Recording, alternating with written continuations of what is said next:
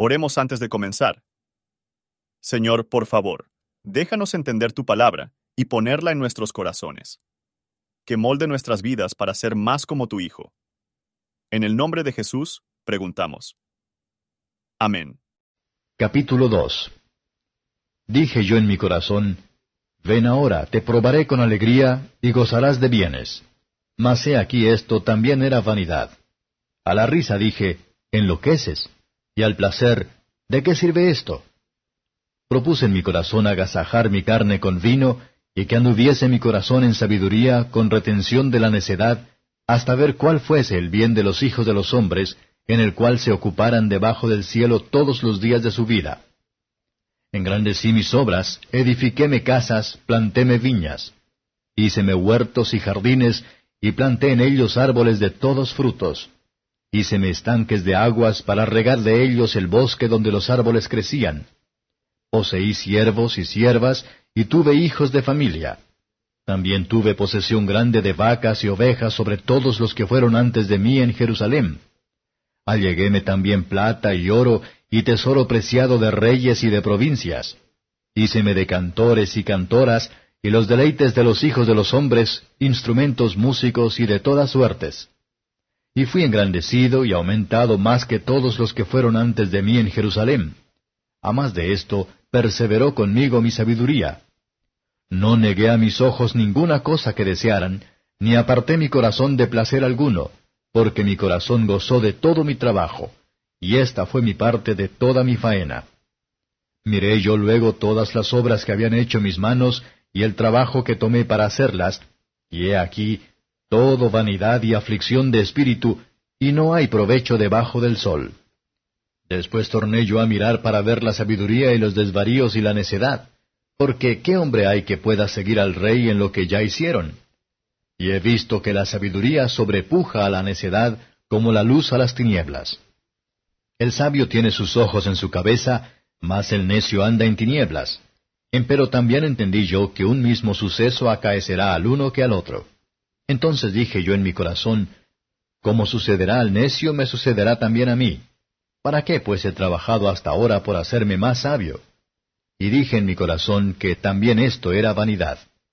Porque ni del sabio ni del necio habrá memoria para siempre, pues en los días venideros ya todo será olvidado, y también morirá el sabio como el necio.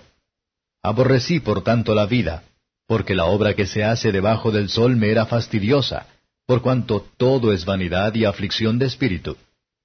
Yo mismo aborrecí todo mi trabajo que había puesto por obra debajo del sol, el cual dejaré a otro que vendrá después de mí. Y quién sabe si será sabio o necio el que se enseñoreará de todo mi trabajo en que yo me afané y en que ocupé debajo del sol mi sabiduría. Esto también es vanidad. Tornéme por tanto a desesperanzar mi corazón acerca de todo el trabajo en que me afané y en que había ocupado debajo del sol mi sabiduría. Que el hombre trabaje con sabiduría y con ciencia y con rectitud, y que haya de dar su hacienda a hombre que nunca trabajó en ello. También es esto vanidad y mal grande. Porque, ¿qué tiene el hombre de todo su trabajo y fatiga de su corazón con que debajo del sol él se afanara? Porque todos sus días no son sino dolores y sus trabajos molestias. Aun de noche su corazón no reposa. Esto también es vanidad. No hay cosa mejor para el hombre sino que coma y beba y que su alma vea el bien de su trabajo. También tengo yo visto que esto es de la mano de Dios. Porque, ¿quién comerá y quién se cuidará mejor que yo? Porque al hombre que le agrada, Dios le da sabiduría y ciencia y gozo, mas al pecador da trabajo el que allegue y amontone, para que dé al que agrada a Dios. También esto es vanidad y aflicción de espíritu.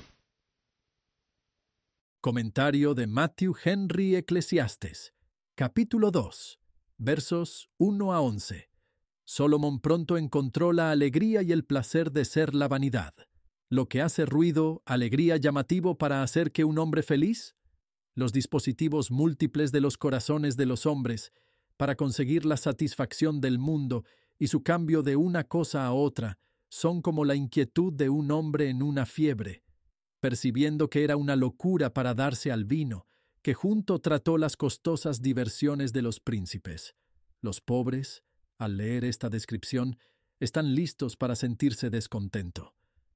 Pero el remedio contra todas esas sensaciones es en la estimación de todo esto por el mismo propietario.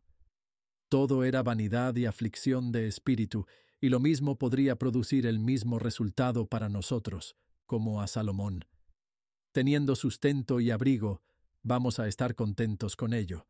Su sabiduría permaneció con él, una comprensión fuerte, con gran conocimiento humano. Pero todos los placeres terrenales, cuando no conectado con mejores bendiciones, deja la mente tan ansiosa e insatisfecha que antes. La felicidad no surge de la situación en la que estamos situados. Es sólo a través de Jesucristo que la bienaventuranza final puede ser alcanzado. Versos 12 a 17. Solomón encontró que el conocimiento y la prudencia eran preferibles a la ignorancia y la necedad, aunque la sabiduría y el conocimiento humano no harán feliz a un hombre. El más sabio de los hombres, que muere un extraño a Cristo Jesús, perecerán igualmente con los más ignorantes. Qué bien pueden elogios en la tierra hacer para el cuerpo en la tumba o el alma en el infierno y los espíritus de los justos hechos perfectos no pueden querer ellos. Así que, si esto fuera todo, podríamos ser llevados a odiar nuestra vida, ya que es todo vanidad y aflicción de espíritu. Versos 18 a 26. Nuestros corazones están muy poco dispuestos a renunciar a sus expectativas de grandes cosas de la criatura. Pero Salomón vino a este largo y tendido. El mundo es un valle de lágrimas, incluso para aquellos que tienen gran parte de ella. Vea lo tontos que son, que se dieron a ganapanes al mundo, que ofrece nada servirá al hombre mejor que la subsistencia para el cuerpo. Y el máximo que puede alcanzar a este respecto es permitir a sí mismo el uso alegre sobrio de los mismos de acuerdo a su rango y condición. Pero hay que disfrutar de la buena en nuestro trabajo, debemos usar esas cosas para hacernos diligentes y alegre en los negocios mundanos, y este es el regalo de Dios. Las riquezas son una bendición o una maldición para el hombre, de acuerdo con lo que tiene o no tiene un corazón para hacer un buen uso de ellos, para aquellos que son aceptados de Jehová, que da alegría y satisfacción en el conocimiento y amor de Él. Pero al pecador le asigna el trabajo, la tristeza, la vanidad y aflicción, en la búsqueda de una parte mundana, que aún después entra en mejores manos, que el pecador considere seriamente su vejez. Para buscar una parte duradera en el amor de Cristo y las bendiciones que otorga, es la única manera de disfrutar la verdadera y satisfactoria incluso de este mundo presente. Por favor, considere cómo se aplica este capítulo a usted. Gracias por su atención. Y si te gusta esto, suscríbete y considera darle me gusta a mi página de Facebook y únete a mi grupo Jesús Responde las Oración. Que Dios bendiga tu día. Hola, somos Mark y Pearl Lambert y somos los ministros de Jesús Responde las Oraciones. Si le gusta este ministerio, por favor ayúdenos a apoyarlo. El enlace para donar se encuentra en la descripción a continuación. Gracias y Dios te bendiga.